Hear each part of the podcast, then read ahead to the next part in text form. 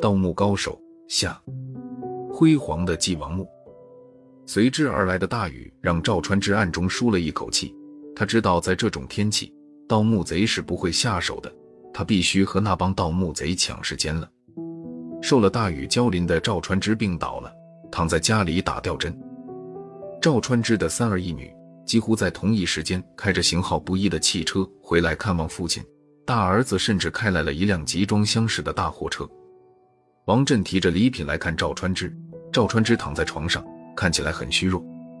王振问起病情，赵川之说心脏病犯了，差点死去。子女这才丢下生意赶回来。赵川之说着要坐起来，王振忙按住他，并就近看了一眼床里摆放的空药瓶子，都是一些补充营养的针剂。王振回到派出所后，立即给县公安局打了电话，县公安局秘密派出十名干警归王振调遣。省道边有赵川之家的一座苹果园，日常由赵川之的哑巴内地管理。砖砌的高墙内放养着两条凶猛的大狼狗。一般人轻易不敢进入园子。这天天完全黑下来后，王振带着十几名干警悄悄靠近果园的围墙。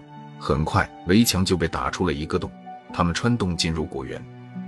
果园里的两条大狼狗警惕地叫了一声，还没来得及叫第二声，就被神枪手用消声枪击毙了。夜里十二点时，哑巴开园门，放进一辆集装箱大货车，从车上下来赵川之和他的四个儿女。赵川之随口问了一句：“哑巴，怎么不见狗出来？”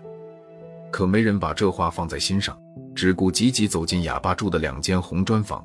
进去后，从里面关上了门。王振持枪靠近红砖房，通过小小的窗户，看到赵川之精神抖擞地挪开一张床，再拨拉开地面上的杂物，下面竟然露出一个带锁的铁熏井盖。赵川之用钥匙打开锁，揭开厚重的铁熏井盖。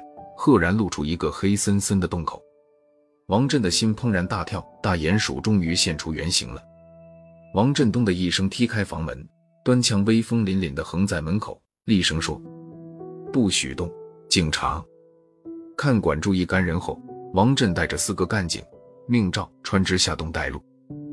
在手电筒惨白的光亮下，他们在洞里走了足有三百米远。